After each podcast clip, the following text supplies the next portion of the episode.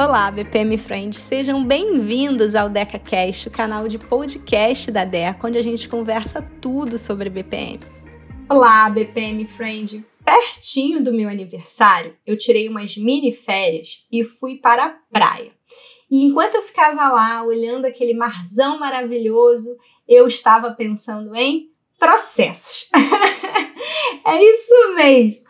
Doideiras à parte, eu fico me perguntando: você consegue perceber os processos naturais? O seu olhar está treinado para estes outros tipos de processos, processos naturais, processos artísticos, porque eu vejo muito analista de processos acostumado com os processos de trabalho, os processos corporativos, mas existem muitos outros tipos de processos. E você se dá conta deles? Consegue ver eles acontecendo? Hoje vamos nos concentrar aqui nos processos naturais.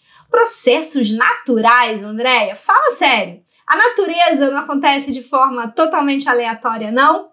Não, BPM Friend. Vou te dar alguns exemplos para ficar mais claro. O que, que eu estou chamando de processos naturais? Nascer do sol, o pôr do sol, você já percebeu que isso acontece todo santo dia? Não importa o que esteja acontecendo nas nossas vidas humanas, o sol sempre se levanta e ele sempre vai embora. E mais do que isso, a gente tem mudanças no tempo, como a chegada de um nevoeiro, a ocorrência de furacões ou de tornados. A gente tem processos biológicos, como a decomposição e a germinação no reino vegetal. Você tem processos físicos, como a propagação de ondas, a erosão, fluxo das marés, desastres naturais, como erupções vulcânicas ou terremotos. Sem falar na famosa mudança climática, que é um processo contínuo, cada vez mais acelerado e com uma progressão de eventos ficando cada vez mais catastrófica. E lá vem inundações, incêndios florestais, seca, Todos esses são exemplos de processos naturais. O que talvez confunda a gente é que os processos naturais não têm donos, talvez tirando possíveis interpretações pessoais sobre entidades holísticas ou espirituais que cada um pode acreditar e que governam a natureza. Mas em geral, aqui no nosso mundo humano, os processos naturais, eles não têm donos, eles não pertencem a nenhuma empresa, não têm proprietários corporativos, pelo menos por enquanto, né? Ninguém se apropriou deles ainda. Então, esses processos naturais, eles ocorrem sem a ação, a intenção de nenhum agente. Peraí, André, mas como assim? A gente sabe que tem o agente humano interferindo aí pra caramba nos processos naturais. É verdade. Claro, sempre que a gente fala em processos, a gente também fala em pessoas e tecnologia.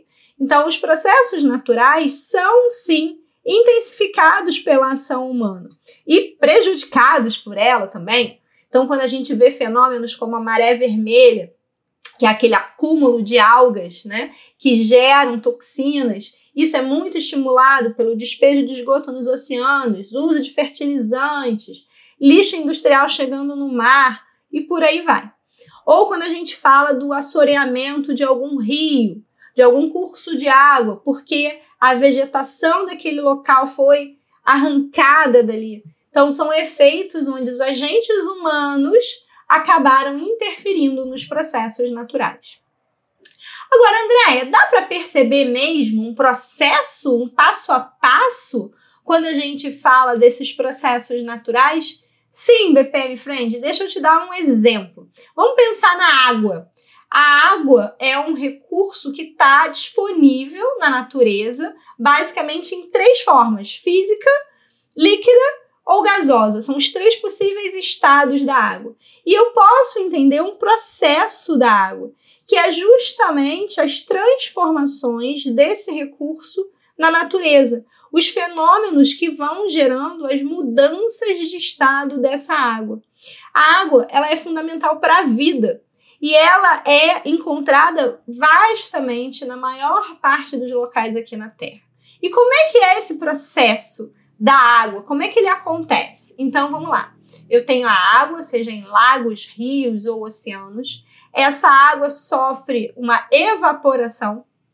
E além disso, as plantas também liberam parte da água que elas absorvem. E a partir desse momento, todo esse vapor de água sobe, encontra as camadas mais altas da atmosfera, se resfria e com o resfriamento esse vapor se condensa e forma as nuvens.